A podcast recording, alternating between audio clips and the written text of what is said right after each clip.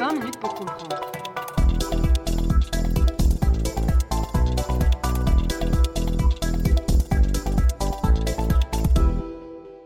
Bonjour à toutes et tous et bienvenue dans ce nouveau format de 20 minutes pour comprendre, un débat dans lequel nous allons revenir aujourd'hui sur le retrait américain d'Afghanistan. J'ai pour ce faire deux interlocuteurs. Euh, la première est la docteure Dorothée Vandamme. Vous êtes chargée de cours à Lumons et chargée de cours invitée à l'Université catholique de Louvain. Bonjour. Bonjour. Et le professeur Tanguy Streuil, euh, vous vous enseignez la géopolitique, la géoéconomie et beaucoup d'autres matières à l'Université catholique de Louvain. Bonjour. Bonjour. Alors, je crois savoir que vos vues divergent légèrement sur le sujet qui nous anime aujourd'hui. J'aimerais commencer, et je vais évidemment vous entendre chacun à votre tour, mais dans un premier temps, Tanguy est-ce que quitter l'Afghanistan en 2021, c'était une bonne idée?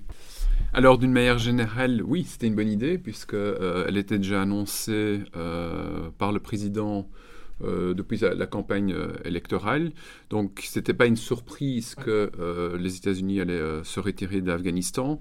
il faut aussi savoir quelque chose que peut-être les gens ont oublié, c'est que Biden n'a jamais été un grand défenseur de l'intervention en Afghanistan, en particulier quand il était vice-président. c'est quand même quelqu'un qui était opposé à renvoyer des forces supplémentaires, etc. Donc il a quand même toujours eu une position par rapport à l'Afghanistan qui est potentiellement quand même très différent de certains courants idéologiques euh, aux États-Unis. Donc en tant que tel, euh, après on reviendra probablement sur d'autres aspects, mais clairement c'était pas du tout une surprise, contrairement à ce que d'ailleurs certains ont déclaré. Et donc à vous entendre, il n'y a pas de raison d'être surpris. Euh, on savait que les États-Unis allaient quitter l'Afghanistan. Il n'y a, pas de surprise à avoir, d'autant plus que ça fait dix ans que le débat aux États-Unis est est-ce qu'on reste ou on part euh, Ça a été un débat très fort sous l'administration Obama, ça a été euh, également euh, très présent sous Trump, donc sous l'administration Trump, avec les accords de Doha de février 2020 qui sont quand même, de ce point de vue-là, très très clairs.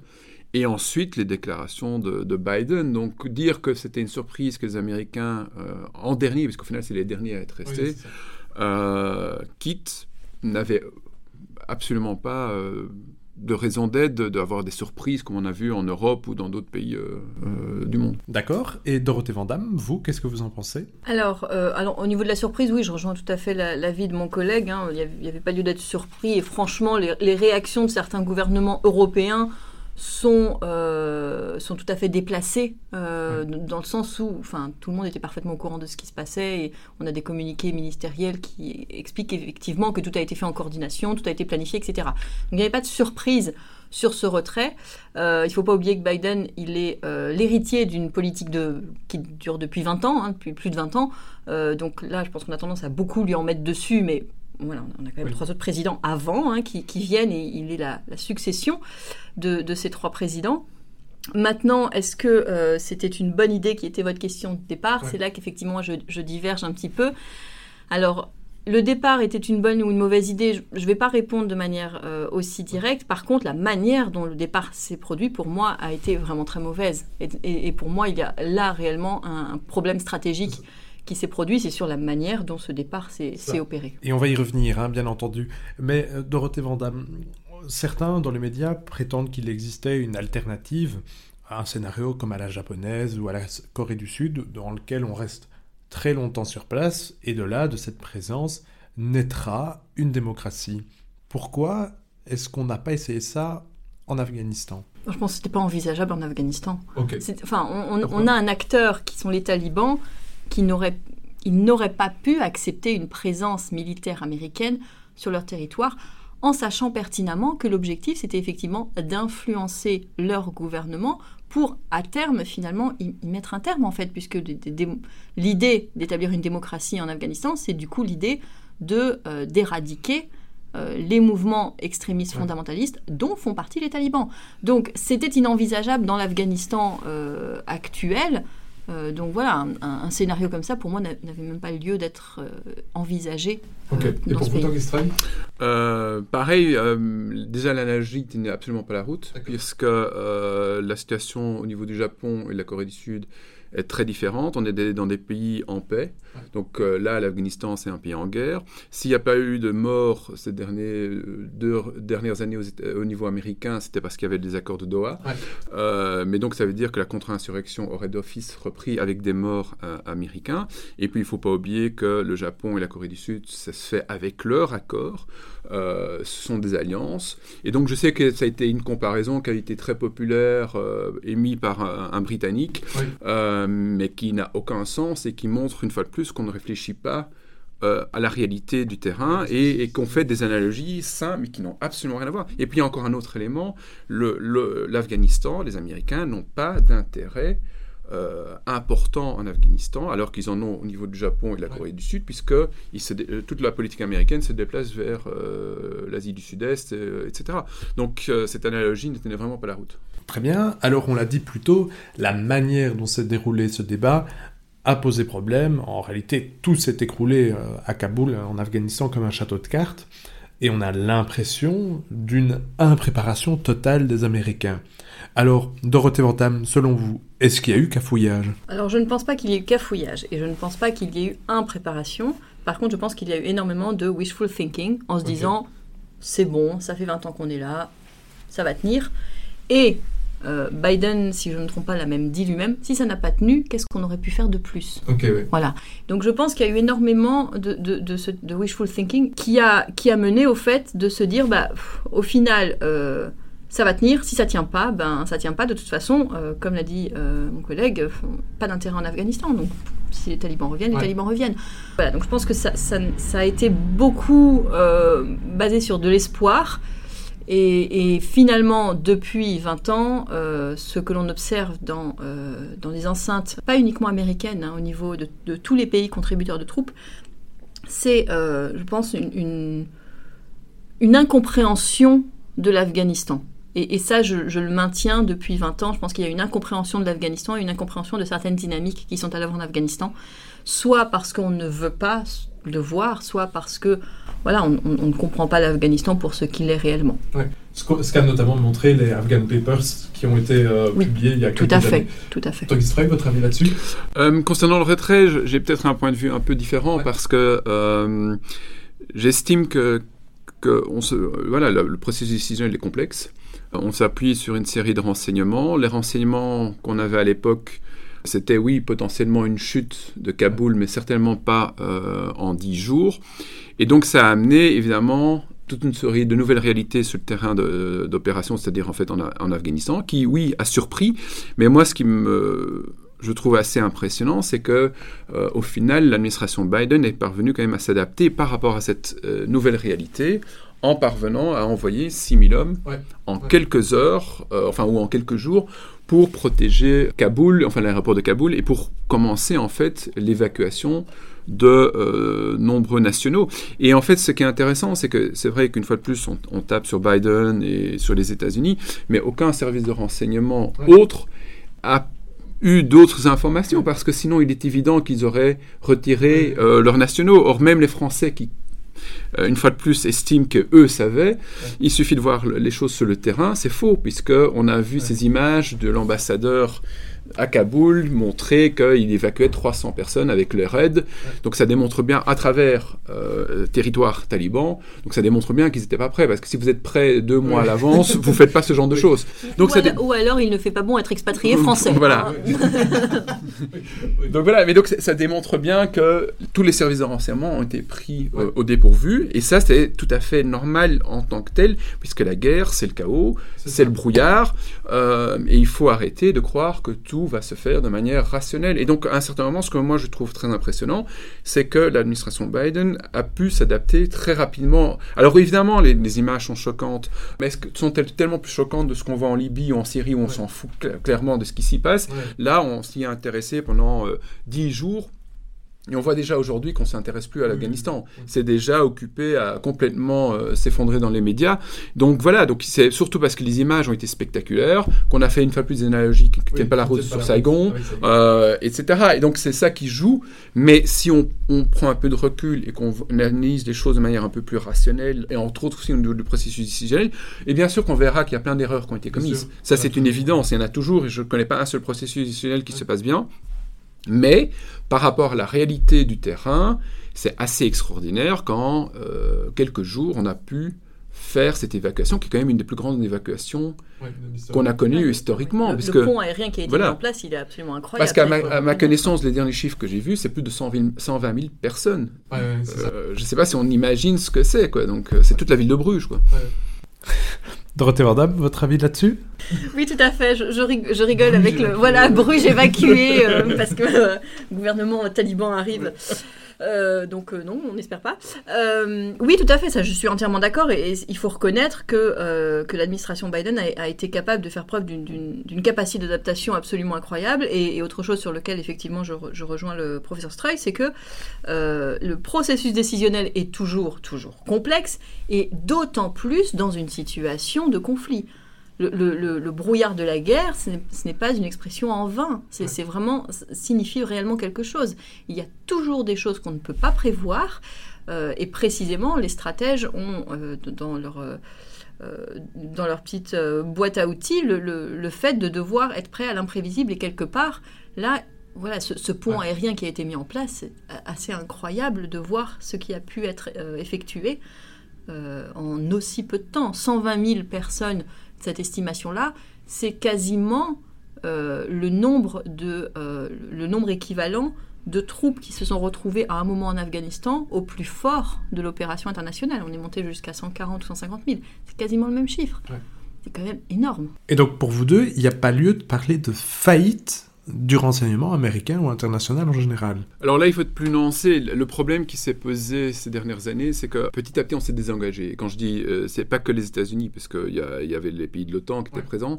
Et donc, on a eu de moins en moins d'informations, pas nécessairement à ce qui se passait au niveau de Kaboul, mais évidemment, quand vous êtes moins présent militairement à Kunduz, à euh, Kandahar, etc., bien évidemment, vous avez de moins en moins d'informations sur ce qui se passe sur le terrain. Et ça, c'est l'erreur qui a été commise. Mais ça, c'était déjà dans une logique où, depuis dix ans, on a commencé à se désengager euh, de la région. Donc, oui, on pourra toujours dire qu'il y a eu, euh, de ce point de vue-là, des faiblesses parce qu'on n'était pas au courant de, de certaines choses. On peut aussi se dire que d'ici quelques mois, on va, on va réaliser qu'il n'y a pas eu un partage de renseignements peut-être entre différents euh, services de renseignement. Je suis curieux de savoir aussi ce que les Français savaient, puisqu'apparemment ils savaient.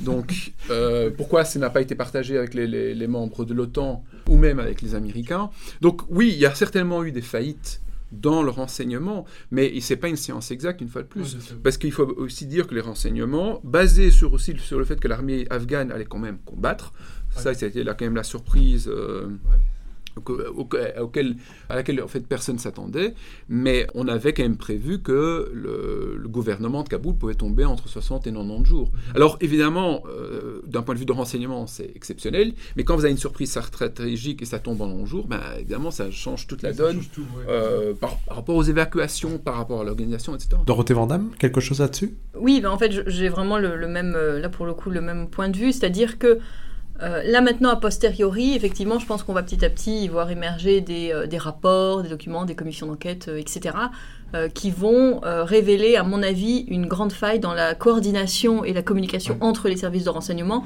des différents pays qui étaient, qui étaient présents. de là à parler d'une faillite des renseignements, ben voilà, le renseignement, réellement, c'est vraiment pas une science exacte. Donc c'est très compliqué.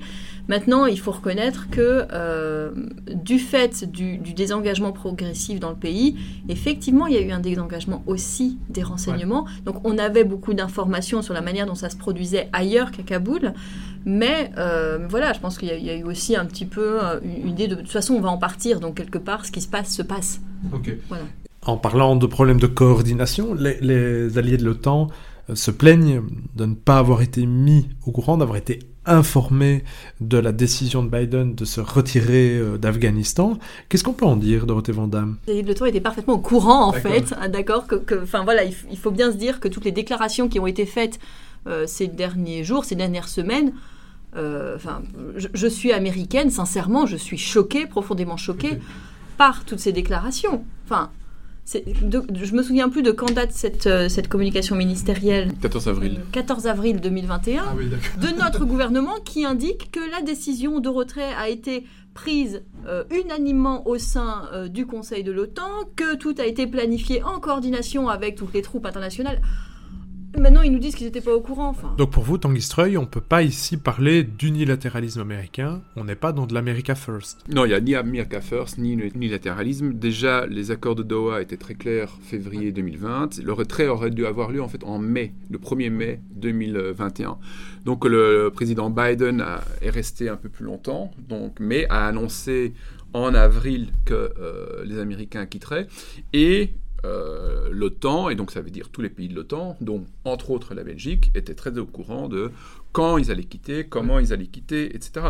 Donc là, il y, a vraiment euh, une sorte d'hypocrisie au niveau européen qui clairement trouve, essaie de trouver un bouc émissaire pour s'en sortir un peu de manière positive en disant, ben, en fait, c'est pas nous, ce sont les Américains qui ont agi de manière unilatérale. Et c'est très intéressant parce que c'est vrai que je me suis prononcé fortement sur ce sujet, euh, entre autres sur Twitter, et que 48 heures plus tard, le euh, Premier ministre de Crow s'est quand même un peu euh, retiré par rapport à cette déclaration d'America First, etc. Et donc là, je, trouve que euh, c'était vraiment pas un bon signal à envoyer parce que c'est faux.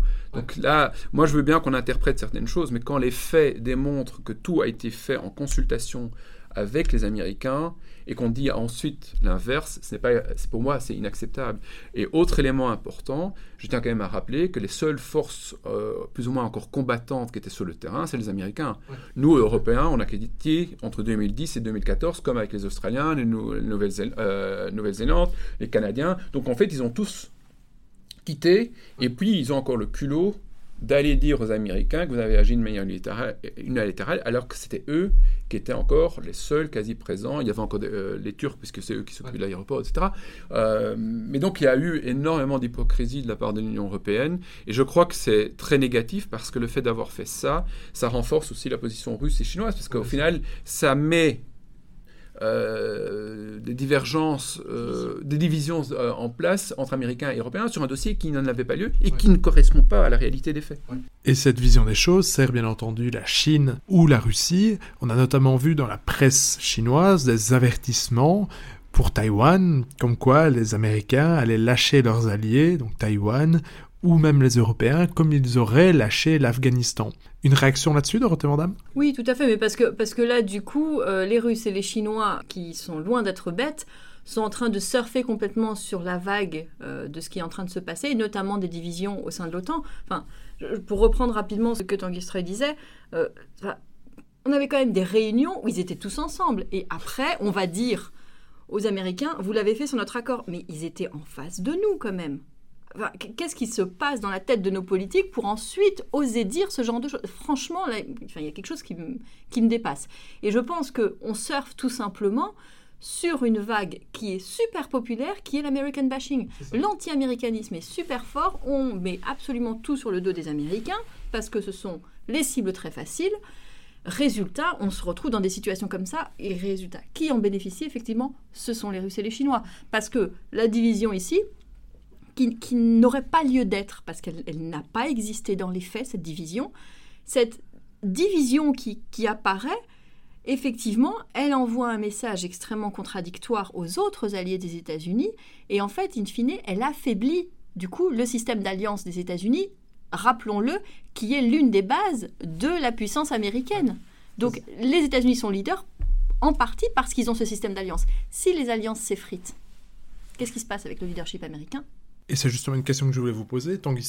Ce retrait américain d'Afghanistan pourrait-il être le dernier clou dans le cercueil du leadership américain? Non, une fois de plus, euh, les intérêts américains en Afghanistan sont euh, minimes. Euh, c'était ce qu'on appelle les guerres de, choix ou le, des guerres nécessaires.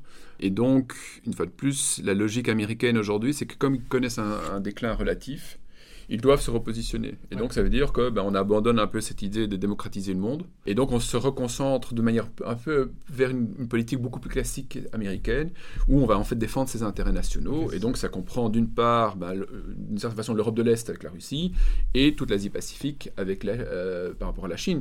Et donc, quand les Chinois parlent que les Américains vont abandonner Taïwan, c'est évidemment la pure propagande, et ils le savent très bien que ce ne sera pas le cas. Et d'ailleurs, les Américains ont été très très clairs que comparer l'Afghanistan à Taïwan serait une bêtise euh, énorme parce que les intérêts, les enjeux sont absolument pas euh, les mêmes. Et donc la, Chine commettrait une énorme erreur en croyant que les Américains abandonnent leurs alliés. Au contraire, en fait, ce qui est intéressant, si on prend un peu la logique américaine, c'est que le fait de retirer leurs forces d'Afghanistan permet justement de se concentrer beaucoup plus sur leurs alliances, à savoir l'Europe d'une part et euh, l'Asie d'autre part. Donc ici, au final, d'un point de vue purement stratégique, c'est tout à fait logique euh, la politique menée par les Américains. Et pour vous, Dorothée Vandamme, est-ce la fin du leadership américain? Oui, en fait, je, n'ai effectivement pas le, même point de vue. En fait, je suis d'accord avec ce qui vient d'être dit, mais là où je mets un bémol, c'est sur le coup que vient de prendre l'image et la réputation américaine. Et l'une des raisons, c'est parce que précisément, on est en train de coller toute cette histoire sur le dos des États-Unis. Alors que c'est sur le dos de l'OTAN. Hein, voilà, pas, ce ne sont pas les États-Unis, c'est l'OTAN. Euh, mais voilà, tout est en train d'être mis sur le dos des États-Unis et là, l'image des États-Unis est en train de prendre un énorme coup et la réputation, l'image participe à la puissance d'un État. Et donc, hein, c'est le voilà, c'est vraiment du soft power. Donc pour moi, là, il y a quelque chose qui continue d'entacher, en fait, qui, continue d'aggraver ce déclin relatif. Est-ce que c'est le dernier clou? Est-ce que c'est ce qui va mettre effectivement euh, euh, à terre complètement? Non, non, c'est clairement pas l'Afghanistan et la situation actuelle qui va terminer le leadership américain. Est-ce que ça participe au déclin? Très clairement. Et effectivement, euh, je suis tout à fait d'accord sur le fait que ça va permettre aux États-Unis de se recentrer sur leurs intérêts nationaux. Il n'en demeure pas moins que ce que l'on voit actuellement polarise les opinions complètement, y compris les opinions publiques. Et ça, c'est quelque chose qui participe euh, à, l'affaiblissement généralisé de l'Occident et qui participe aux politiques de puissance de la Russie et de la Chine. Donc ce qui se passe en Afghanistan et justement le fait que la Chine aille dire euh, se faire ses déclarations par rapport à Taïwan, en fait va continuer d'envenimer une situation de polarisation sociale qui in fine favorise la Chine et la Russie. Alors on a entendu Tony Stroy que vous étiez sceptique sur, sur cette idée de fin d'hégémonie américaine, mais pourtant l'Afghanistan c'est une défaite pour les États-Unis je dirais que c'est une défaite de la communauté internationale. Une fois de plus, euh, on oublie, en fait, euh, sur 20 ans, on oublie quand même beaucoup de choses. C'est que, d'une part, il y a eu une cinquantaine de pays qui sont intervenus militairement à, certains moments, donc beaucoup de membres évidemment de l'OTAN, mais d'autres pays aussi, que les Nations Unies étaient présents euh, en tant que tels, qu'il y a eu des ONG. Donc, en fait, on a un peu tendance à oublier que, parce que comme une fois de plus, les États-Unis sont les derniers à être restés, on, les premiers à être Et voilà, on, met en fait vraiment l'accent sur les États-Unis, mais c'est en fait toute la communauté internationale, et au final, même les Afghans, parce qu'on oublie un peu dans, dans tout ce, ce système, euh, enfin dans l'intervention euh, en Afghanistan aussi, la responsabilité des Afghans. Euh, c'est très beau de dire que les Afghans n'y sont pour rien, je suis désolé. À un certain moment, quand vous avez une corruption qui continue au sein des élites, quand on voit que les talibans n'ont pas eu beaucoup de difficultés à acheter les chefs de tribu, les warlords, etc., euh, on ne peut pas négliger cet aspect-là non plus. Donc, si je, peux juste aussi rajouter, quand même, euh, n'oublions pas que les combattants talibans, l'estimation de chiffres, elle est entre 80 et 100 000. Les forces de sécurité afghanes, l'estimation, elle est au minimum sur l'armée à 180 000. Si on compte la police, on est quasiment à 250 000. Oui, mais on a aussi beaucoup parlé de cette armée de papier, où en réalité c'était le chef de guerre qui récoltait les fonds pour financer une armée avec des soldats inexistants. Ça, et puis les soldats fantômes, c'est-à-dire qu'effectivement on a grossi les rangs avec des noms alors qu'en fait ils n'étaient pas là. Enfin, je ne peux pas imaginer deux secondes que le chiffre, le chiffre officiel était 180 000 et que le chiffre réel était 20 000. C'est pas possible. Donc à un moment, les forces de sécurité étaient de toute façon plus nombreuses. Elles, elles bénéficiaient quand même encore des équipements américains. Donc il y a effectivement, ça je suis d'accord, euh, un échec de la part des, instances gouvernementales qui ont été mises en place euh, à partir de la conférence de Bonn en 2001. Donc on, comprend que vous nuancez fortement l'idée d'un déclin américain, mais est-ce la preuve supplémentaire de l'obsolescence ou euh, de la mort cérébrale de l'OTAN, Tanguy Streuil? Non, là encore, euh, je crois que c'est important aussi de, revenir sur les documents. Et on voit très bien que l'OTAN s'est reconcentré depuis déjà plusieurs années sur la Chine, sur la Russie. Enfin, la Chine, c'est récent, depuis euh, cette année, mais clairement la Russie, et puis tout ce qui est guerre de l'information, guerre hybride, etc.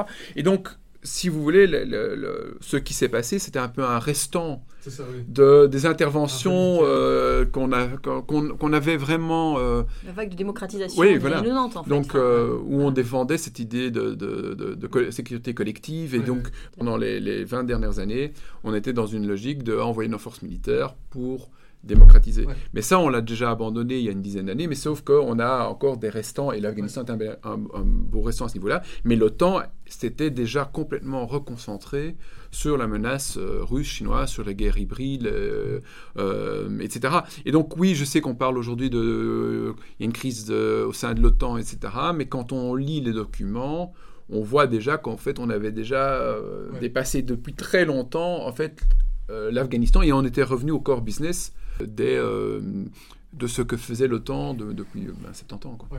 En gros, ce que vous nous dites là, c'est que c'est l'échec euh, l'inefficacité du state ou du nation building, Dorothée Vandamme Oui, dans la mesure où, euh, on, avec l'Afghanistan, on, constate une fois de plus, si on en avait besoin, parce que c'est quand même pas la première fois qu'on le constate, on constate que euh, intervenir militairement pour reconstruire un État, euh, voire euh, mettre en place une démocratie, ça ne fonctionne pas. Une démocratie, c'est un processus qui doit se faire de manière endogène, à l'intérieur du pays, qui doit se construire depuis la population ou depuis les institutions. Si vous envoyez des hommes armés, ça ne fonctionne pas. On peut assurer une stabilité pour que ensuite le pays puisse se reconstruire. Mais on a quand même essayé euh, de mettre en place en Afghanistan, dans les premiers temps, un système gouvernemental qui euh, ressemble à ce que nous avons nous en Occident et, qui ne ressemble pas du tout à ce que la tradition afghane a, un pouvoir central fort à Kaboul. Traditionnellement en Afghanistan, il n'y en a pas. Il n'y en a pas. le pouvoir, il est local, il est, il est dans les tribus. Et, euh, et très clairement, on, se rend compte de, du fait que euh, on ne peut pas démocratiser le monde et qu'on ne doit pas démocratiser le monde. Voilà, ça, ça ne fonctionne pas, tout simplement. Euh, je, partage l'avis de Dorothée et j'ajouterais une série d'éléments. C'est que déjà le nation building, euh, il faut 30 ans minimum. Donc ça veut dire que si on veut en effet transformer la Libye, le, Mali, euh, euh, l'Afghanistan, il faut s'engager pour 30 ans. Minimum. minimum, minimum. Message français, là. Voilà. oui, entre autres. mais, mais clairement, mais ce qui est intéressant, c'est qu'on vit dans des démocraties, alors c'est très bien, mais au niveau du processus décisionnel, ça pose parfois de problèmes, puisque tous les 5 ans, ou tous les 4 ans en fonction des pays, on a des nouveaux partis, des, nouveaux, des nouvelles priorités. Et donc, en fait, ce qu'on observe en Afghanistan, mais aujourd'hui au Mali, ou même par rapport à la Syrie, la Libye, c'est en fait que chaque fois qu'il y a un nouveau gouvernement, il y a des nouvelles priorités. Et donc, on n'a jamais eu de continuité dans nos politiques. par rapport à euh, ces pays, alors qu'on sait très bien qu'en fait on doit appliquer les 3D, diplomatie, defense et development. Euh, mais ça doit se faire de manière parallèle, et ça on le fait jamais. Donc à un certain moment, on sait comment on doit faire, mais on le fait pas. Et puis on est étonné ensuite quand on échoue. Donc à un certain moment, il faut faire le choix. Soit on y va et on met les moyens, soit on laisse tomber. Mais des, situations comme l'Afghanistan et certainement aujourd'hui le Mali, parce qu'on sait déjà aujourd'hui que le Mali va devenir le nouvel Afghanistan, euh, ça, il n'y a, y a, pas, a pas photo. Et tout le monde est d'accord, aussi bien les militaires que les politiques. Euh, mais personne ne veut vraiment le voir et le dire. Mais, mais d'une certaine façon, c'est une évidence que le nation building pourrait réussir si on y mettait tous les moyens, euh, mais ça, on n'est pas prêt à le faire. Alors, on se dirige progressivement vers la conclusion avec une question un peu dure, hein. mais Dorothée Vandamme, et j'entendrai après l'avis de Tony Stroy dessus, euh, Dorothée Vandamme, est-ce qu'on peut dire que l'Afghanistan, c'était une guerre pour rien? Oui, oui, je pense que c'est réellement une guerre pour rien, c'est-à-dire que si on reprend les objectifs des opérations en 2001, euh, les deux opérations, donc Enduring Freedom, l'opération militaire, euh, et euh, l'ISAF, euh, nous n'avons rempli aucun des objectifs. Réellement, en fait. C'est-à-dire qu'on regarde tout. Alors oui, l'opération militaire a effectivement détruit les camps d'entraînement Al-Qaïda à l'époque. on a effectivement pu tuer Osama Ben Laden. Al-Qaïda n'est pas vraiment éradiqué quand même. Donc là, on a très clairement une opération voilà, qui, qui, qui, a été en échec. Au niveau de l'ISAF, l'objectif c'était de pouvoir établir des forces de sécurité qui étaient suffisamment puissantes, suffisamment solides pour éviter que le pays ne serve de base arrière à des groupes terroristes. Euh, du coup, je rappelle l'attentat à l'aéroport de Kaboul de la part de euh, l'État islamique Khorasan. Donc oui, pour moi, on est à on, presque pour rien. Je ne vais pas dire pour rien complètement, quasiment presque pour rien. J'ajoute qu'à ce sujet, Patrick Azurmendi a publié un article pour Le Grand Continent dans lequel il donne des chiffres assez affligeants. 13% des femmes scolarisées en Afghanistan, l'État se classe 208e à l'échelle du développement humain qui combine donc l'espérance de vie, l'éducation et le PIB par habitant. Donc on voit donc que malgré le fait qu'on ait mis un État afghan, les résultats doivent être nuancés. Tanguy Stroy, votre avis? Donc, guerre pour rien? Oui, en partie, parce que c'est vrai que l'échec est assez important. Euh, par rapport entre autres euh, la lutte contre le terrorisme, puisqu'il y a des nouveaux groupes qui se sont créés. Mais bon, en même temps, c'est normal vu que ce sont des États faillis ou des États faibles. Donc, c'est pas en tant que tel. Voilà, c'est ça. Donc, c'est pas une, surprise. Cela étant, moi, je suis quand même curieux de voir euh, un élément c'est la jeunesse qui n'a pas connu les talibans, donc qui a aujourd'hui entre 15 et, 30 ans, qui a connu quand même une certaine liberté, une certaine ouverture sur le monde, même si les chiffres au niveau de l'éducation ne sont pas exceptionnels. il y a quand même, on a quand même eu des femmes euh, à l'université. il y a eu, donc il y a eu des progrès. Et donc je suis quand même curieux de ce point de vue-là, comment cette jeunesse va accueillir les talibans aujourd'hui, parce qu'elle est quand même beaucoup plus éduquée que celle qui a connu les talibans, enfin la, génération taliban 96-2001. Euh, Donc là, je, suis quand même curieux de voir si les, talibans seront quand même pas obligés de, faire des compromis par rapport à l'évolution de la société euh, afghane et certainement à, Kaboul. Autre élément, et là je sais que beaucoup de gens ne sont pas d'accord, ou en tout cas euh, ont un point de vue différent, moi, j'attends de voir aussi comment vont évoluer les talibans. Donc, moi, je pars du principe qu'on ne peut pas, euh, ou en tout cas, c'est dangereux de voir les talibans de 96-2000 comme euh, ceux qu'on va voir aujourd'hui. Euh, il y a 20 ans de différence, et donc je crois qu'il faut aussi tenir compte d'un potentiel scénario où il y a un peu plus d'ouverture que dans la première période, euh, même si ça reste un des scénarios. Mais je crois qu'il faut toujours être ouvert à tous les scénarios aussi pour nous, pour quand même pouvoir euh, avoir des ouvertures par rapport à les talibans, si en effet euh, il y a des choses qui évoluent. Et donc, on verra au final, dans, dans les 5-10 prochaines années, si au final l'intervention n'a quand même pas eu, entre guillemets, des points positifs qui voilà, qui ont, changé au niveau de la société afghane, mais clairement pas au niveau sécuritaire ou militaire, parce que là, il faut reconnaître que, ben, on n'a pas défait les talibans et on n'a pas pu éliminer la menace terroriste euh, en tout cas la nouvelle menace euh, terroriste. Mais je, trouve qu'on doit quand même attendre un peu comment la société afghane va accueillir les talibans, comment les talibans vont réagir par rapport à cette société afghane, certainement euh, au niveau de Kaboul, et puis tout simplement de voir aussi si on va avoir un gouvernement qui est quand même inclusif. Et, donc voilà, et donc, donc je, je, je, je, crois que de ce point de vue-là, on doit aussi avoir l'ouverture d'esprit de se dire ben, peut-être qu'en effet, il y a certaines choses qui ont changé ou évolué. Dorothée Vandame Oui, je voulais juste rebondir là-dessus. Effectivement, je pense que c'est toujours euh, délicat de, de projeter euh, ben, voilà, voilà ce qui va se passer, voilà ce qui ne va pas se passer. Donc je pense que euh, Tanguy est entièrement d'accord en disant que. entièrement raison, pardon, en disant qu'il faut effectivement garder tous les scénarios potentiels ouverts. Et d'ailleurs, je, voudrais quand même le dire, le mouvement taliban, on sait qu'il a, euh, qu'il a évolué, ne serait-ce que dans sa vision de la gouvernance, puisque, je le rappelle, entre 1996 et 2001, il n'y avait aucune institution, il se basait sur la loi islamique, une charia stricte, point.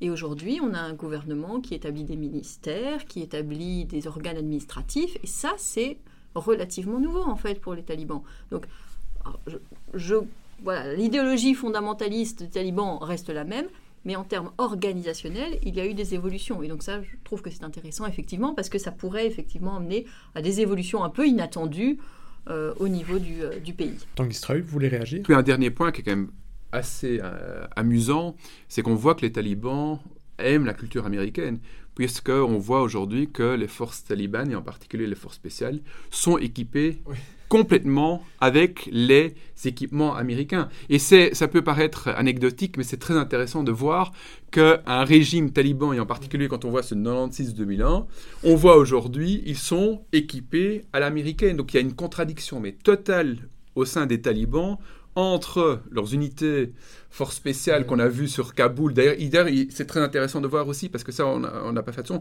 Il y a une photo merveilleuse de tous les talibans force spéciale qui, en fait, posent comme les SEALs euh, ah, mais de toute façon, quand on les voit, aux États-Unis. On, voit pas la différence. Et donc, ce serait très euh, intéressant de voir cette évolution. Je ne crois pas qu'ils en ont vraiment conscience, parce qu'en fait, ça fait plutôt macho en disant vous avez vu mon équipement. Mais si vous voyez vraiment les photos, c'est très intéressant de voir qu'en fait, partiellement, le soft power américain a réussi. Oui, et puis plus prosaïquement, les talibans ont accepté de négocier avec les Américains. Bah, nous, voilà, Parce que ça, après, après, il faut voir il y a des ouvertures. voilà, il faut, il faut aussi voir aussi dans quelle mesure, justement, ces ouvertures, ces, ces, ces, modifications, ces évolutions du mouvement taliban ne va pas précisément créer des, des, tensions en interne et ne va pas faire s'effriter l'unité du, du, mouvement. Euh, parce que euh, des, euh, des, factions des talibans, par exemple le réseau Akani, se sont toujours exprimées contre les négociations avec les Américains j'ai un peu du mal à imaginer les membres du réseau Akani posés en version Navy Seals à l'américaine. Voilà, mais effectivement, il y a des, il y a des, des évolutions. Et alors, je, voilà, je voudrais juste terminer sur, sur cet élément-là, un petit peu anecdotique, mais qui, qui, en fait a circulé sur les, dans les médias et sur les réseaux sociaux qui, qui fait un petit peu sourire, c'est quand les, les, talibans sont arrivés à Kaboul, il y avait un endroit, une, une style fête foraine ou autre, et on a vu une vidéo de talibans dans des autotamponneuses en train de, mais de rire dans leurs autotamponneuses. Okay, oui. ça, ça clash un peu avec les talibans Moula Omar. Quand même. eh bien, merci Dorothée Vandam et Tanguy Stroy pour vos éclairages sur ce sujet. Vous êtes tous les deux les bienvenus pour repasser dans 20 minutes pour comprendre. Au plaisir de vous retrouver. À bientôt et donc, merci beaucoup. Merci à vous Vincent. Merci. Au revoir. Au revoir.